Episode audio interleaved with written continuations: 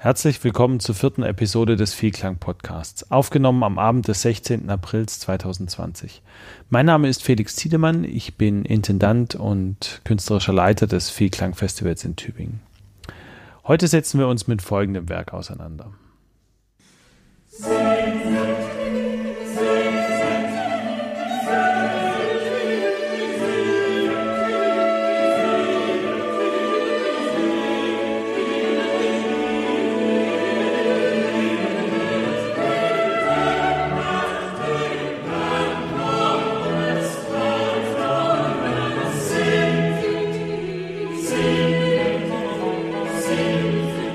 Singen. dieser Folge wird es um die Motette Singet dem Herrn ein neues Lied, Bachwerkeverzeichnis 225 gehen.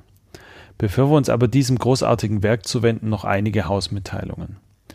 Gestern hat die Bundesregierung beschlossen, dass es noch bis zum 31. August keine Großveranstaltungen geben darf. Wir sind derzeit im Gespräch mit dem Kulturamt der Stadt Tübingen, inwieweit das auch auf unsere Konzerte und die Sommerakademie zutrifft. Mehrere Lösungsansätze stehen im Raum. Wenn ihr Fragen zum Vielklang, zur Vielklang-Idee, zu einem bestimmten Musikstück oder zur Musik im Allgemeinen habt. Oder wenn ihr ein Interview mit einem Künstler hören wollt, dann schreibt uns eine E-Mail an felix.vielklang.org. Ich werde an dieser Stelle in Zukunft eure Fragen beantworten.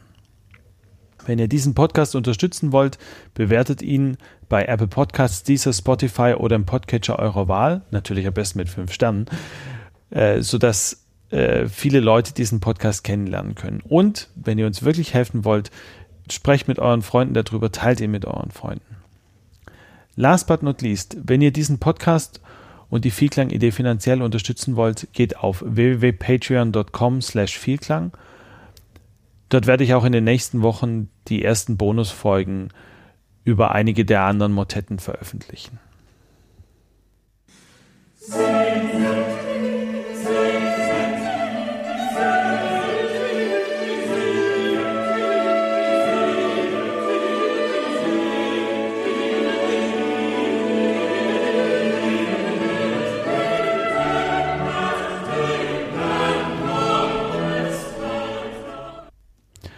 Heute stelle ich euch die Motette Singet dem Herrn ein neues Lied von Johann Sebastian Bach vor. Wir haben dieses Jahr Bach und Söhne zum Thema der Akademie und werden mit dem Akademiechor der Vielklang Akademie ein Programm aus Bach-Motetten erarbeiten. Nun aber zur Motette. Was ist eine Motette? Der Begriff Motette taucht das erste Mal im 13. Jahrhundert als Gattungsbegriff für mehrstimmige Vokalmusik auf. Vokalmusik ist Musik, bei der gesungen wird. Die meiste heute Popmusik ist Vokalmusik, sowie auch Mozarts berühmtes Requiem oder Bachs Weihnachtsoratorium. Die Motette ist damit eine der ältesten Musikgattungen überhaupt. Im Laufe der Zeit bezeichnet der Begriff Motette unterschiedliche musikalische Formen.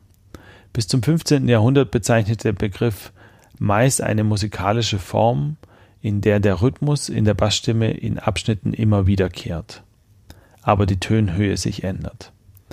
Im Gegensatz zu später gab es Motetten auf geistliche und auf weltliche Texte, wobei die Texte mit geistlichem Inhalt meist in lateinischer Sprache waren, die mit weltlichem Inhalt in französischer Sprache.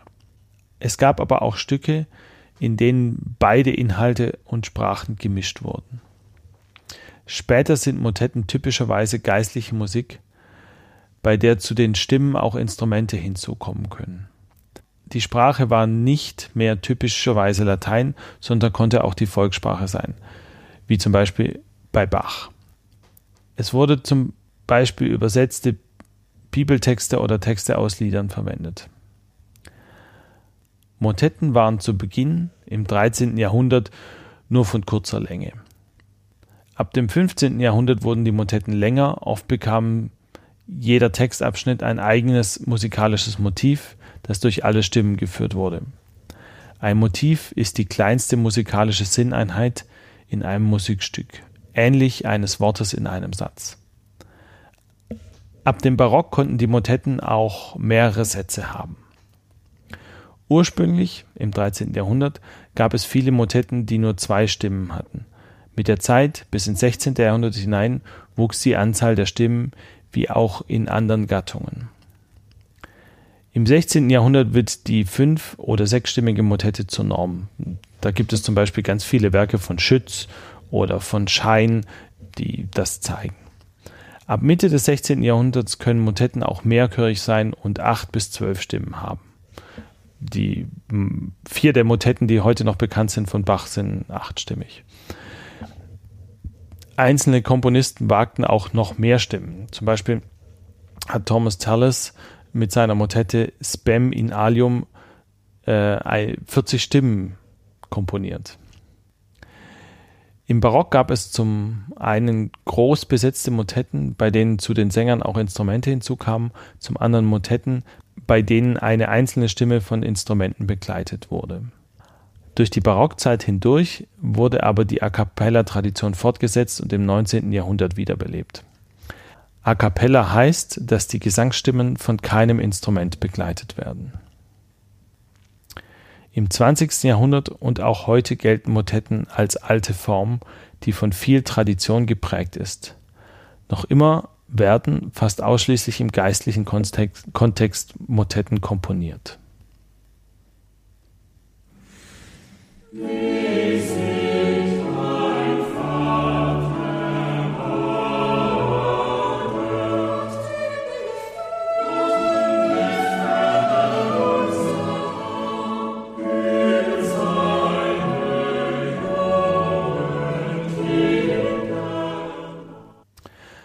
Bach sind heute neun Motetten bekannt, wobei einige zuerst anderen Komponisten zugeschrieben wurden und andere noch als verschollen gelten. Seine Söhne Karl Philipp Emanuel Bach und Wilhelm Friedemann Bach müssen mehr Motetten ihres Vaters gekannt haben, da sie gegenüber Johann Nikolaus Forkel, dem ersten Bach-Biografen, sehr viele Motetten hauptsächlich für den Chor der Leipziger Thomasschule erwähnten. Bach hat wohl schon früh damit angefangen, Motetten zu schreiben. Die Motette Ich lasse dich nicht wurde lange Johann Christoph Bach zugeschrieben. Von den anderen Motetten ist wohl Jesu meine Freude die älteste. Bach schrieb sie 1723 für einen Trauergottesdienst. Als Johann Sebastian Bach an der Leipziger Thomaskirche tätig war, wurde jeden Sonntag für den Beginn der Morgenandacht und auch für die Vesper eine lateinische Motette benötigt. Bach aber konzentrierte sich wohl lieber auf die zentralen musikalischen Bestandteile der lutherischen Morgenandacht, das Vokalkonzert oder die Kantate, und gab sich also damit zufrieden, Werke aus dem Repertoire des 17. Jahrhunderts zu verwenden. Die überlieferten Motetten sind wohl alle für besondere Anlässe außerhalb der normalen Liturgie entstanden. Bach verwendet für seine Motetten Bibeltexte, für Jesu meine Freude zum Beispiel Stellen aus dem achten Römerbrief und Choraltexte alter Meister. Über die Aufführungspraxis, also wie die Werke aufgeführt werden, mit welchen Stimmen und Instrumenten, gibt es heute eine breite Diskussion. Die ersten Ausgaben, die im 18. Jahrhundert gedruckt wurden, präsentieren die Motetten als A cappella Werke, also als Werke, die nur mit Sängern aufgeführt werden von der Motette Der Geist hilft unser Schwachheit auf wurde im 20. Jahrhundert Stimmenmaterial wiederentdeckt, das auch zehn Instrumentalstimmen enthielt. Vier hohe Streicher, vier Bläser und zwei Kontinuostimmen, wobei vier Streicher den einen Chor begleiten, die vier Bläser den anderen Chor und jeder Chor seine eigene Kontinuostimme hat oder seine eigene Continuo-Gruppe. Einmal eine Orgel und ein Streichbass und das andere Mal ein Cembalo und ein Blasbass. Infolge dieser Wiederentdeckung wurde diskutiert, wie Bach seine Motetten oder die Motetten im Allgemeinen aufgeführt hat und was das für Konsequenzen auf die heutige Aufführungspraxis hat. Traditionell waren bei Motetten häufig mindestens Bassinstrumente dabei, um den Stimmensatz harmonisch aufzufüllen und zu bereichern. Es ist nicht ausgeschlossen, dass Bach bei seinen eigenen Aufführungen die Motetten sowohl mit Orchester, nur mit Basso Continuo, das ist eine immer spielende Bassgruppe, die meist eine Orgel oder ein Cembalo umfasst, oder gar a cappella aufgeführt hat. Heute ist es wohl am üblichsten, die Motetten mit einer Basso Continuo Gruppe bestehend aus einer Orgel und einem 16 Fuß oder einem 8 Fuß Bass aufzuführen. Musik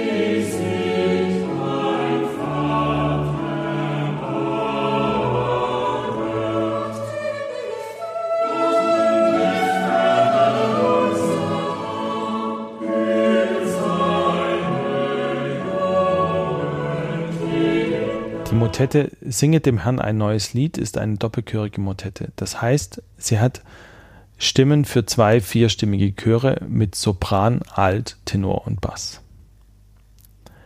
Die Motette wurde wahrscheinlich 1727 in Leipzig geschrieben. Die Bachforscher sind sich nicht ganz einig, zu welcher Gelegenheit diese Motette geschrieben wurde. Die meisten der noch bekannten Motetten hat Bach für Beerdigungen hoher Bürger geschrieben.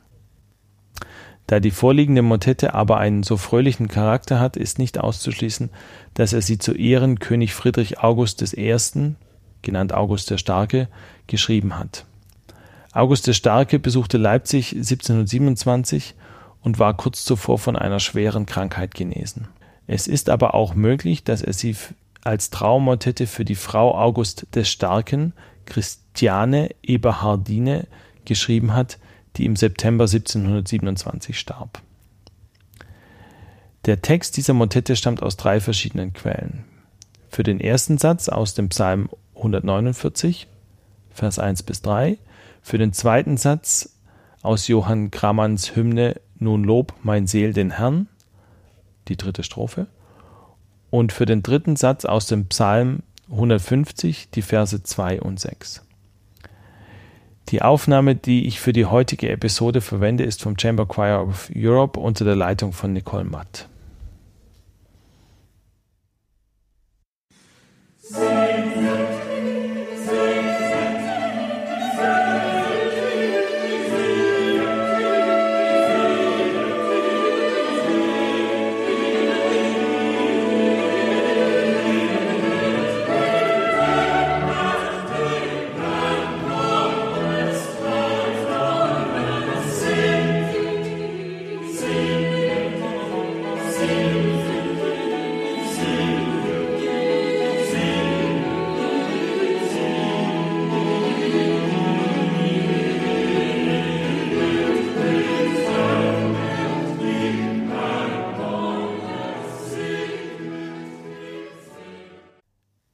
Beginn der Motette ist äh, fast schon instrumental. Der erste Chor übernimmt am Anfang eine Umspielung des zweiten Chores, der auf den Text singet mit zwei starken Vierteln am Taktanfang immer die Richtung vorgibt.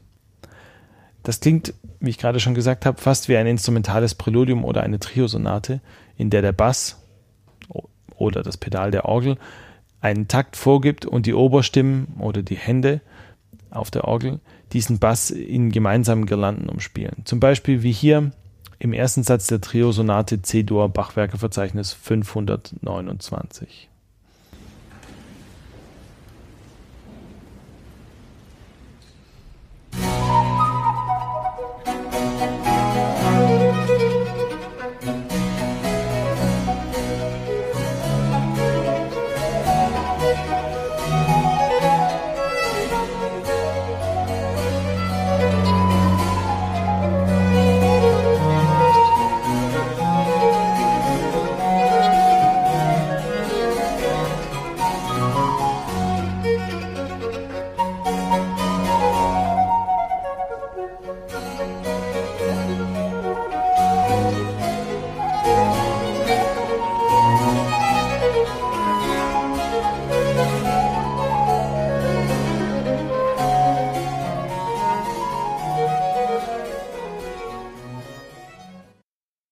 beiden Chöre wechseln sich am Anfang ab. Zuerst übernimmt der zweite Chor den Part der in Anführungsstrichen Bassgruppe, dann der erste Chor. Dazwischen werfen sie sich immer wieder die Bälle zum Singet dem Herrn ein neues Lied zu.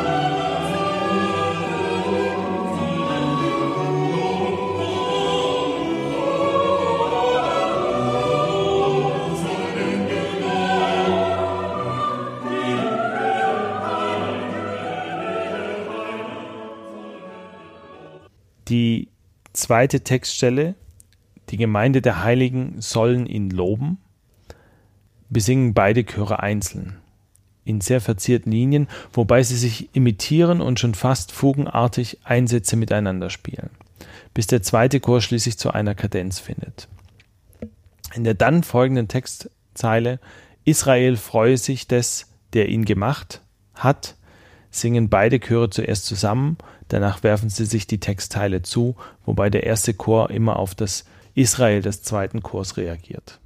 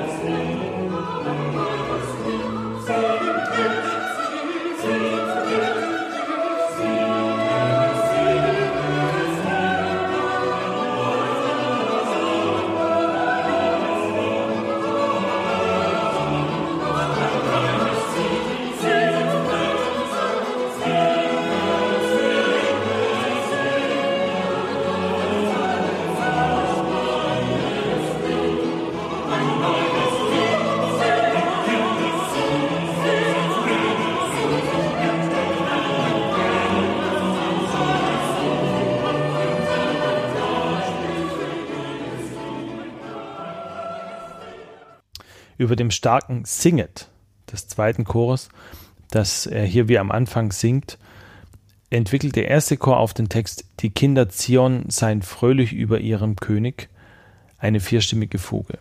Der zweite Chor bricht nach dem anfänglich starken Singet in verschlungene Linien über den Text Singet dem Herrn ein neues Lied aus. Mit der Zeit gehen die einzelnen Stimmen zusammen. Zuerst die Bässe der beiden Chöre, dann die Tenöre und Alti, vereinigen sich in gemeinsamen Linien zu, zur Textzeile Sie sollen loben seinen Namen in Reigen.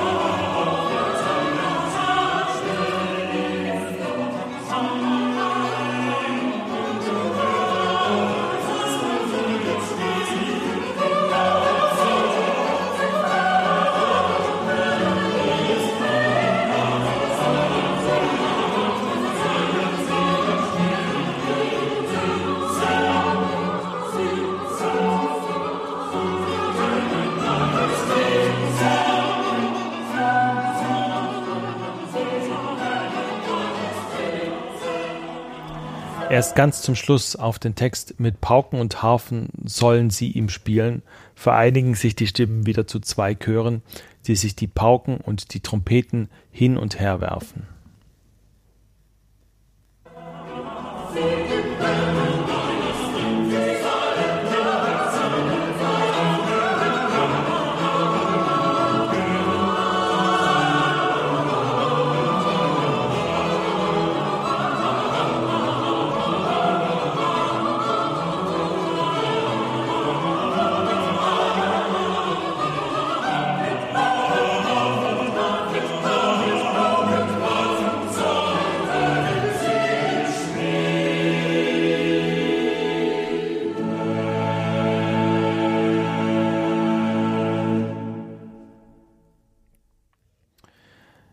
Zweiten Satz stehen sich Chor 1 und Chor 2 gegenüber. Chor 1 singt eine Aria auf den Text Gott nimm dich ferner unser an von einem unbekannten, von einem unbekannten Dichter. Chor 2 singt den Choral Wie sich ein Vater erbarmet nach dem dritten Vers der Hymne Nun lob mein Seel den Herrn von Johann Kramann.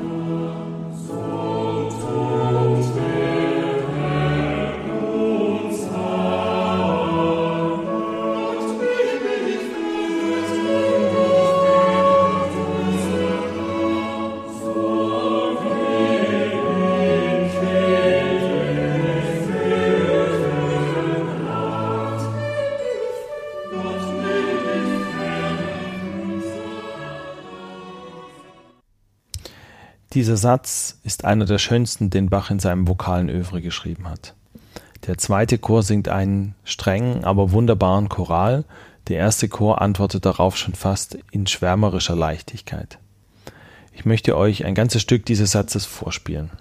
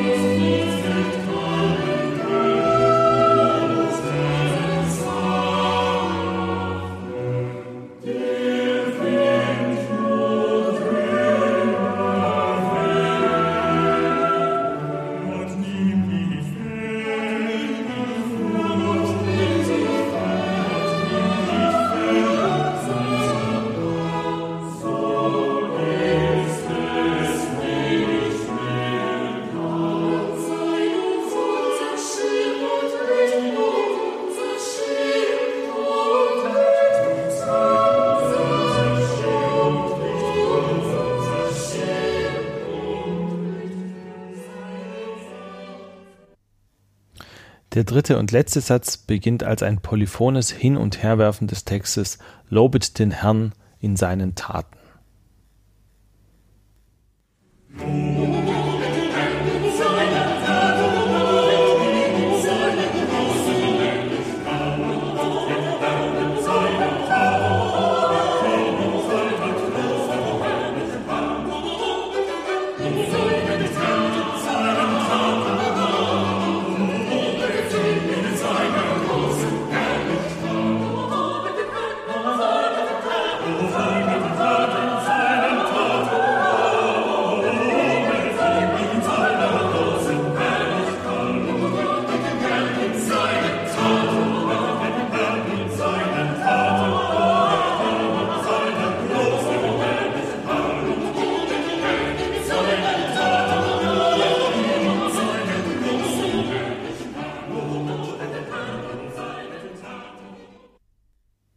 Ist es nicht wunderbar, wie Bach diese Girlanden komponiert und dabei doch immer harmonisch bleibt? Die ganzen Stimmen sind sehr linear gedacht, aber trotzdem passen sie wunderbar zusammen, ergänzen sich und, äh, äh und präsentieren sich als eine Einheit. Das, ich finde, das, das geht mir immer ins Herz. Bach verwendet für diesen Satz den Text Lobet den Herrn in seinen Taten, lobet ihn in seiner großen Herrlichkeit. Alles, was Odem hat, lobet den Herrn. Halleluja. Das ist äh, Vers 2 und 6 aus dem Psalm 150. Ungefähr in der Mitte des Satzes vereinigen sich beide Chöre zu einem und singen eine vierstimmige kräftige Fuge auf Halleluja, mit der die Motette endet.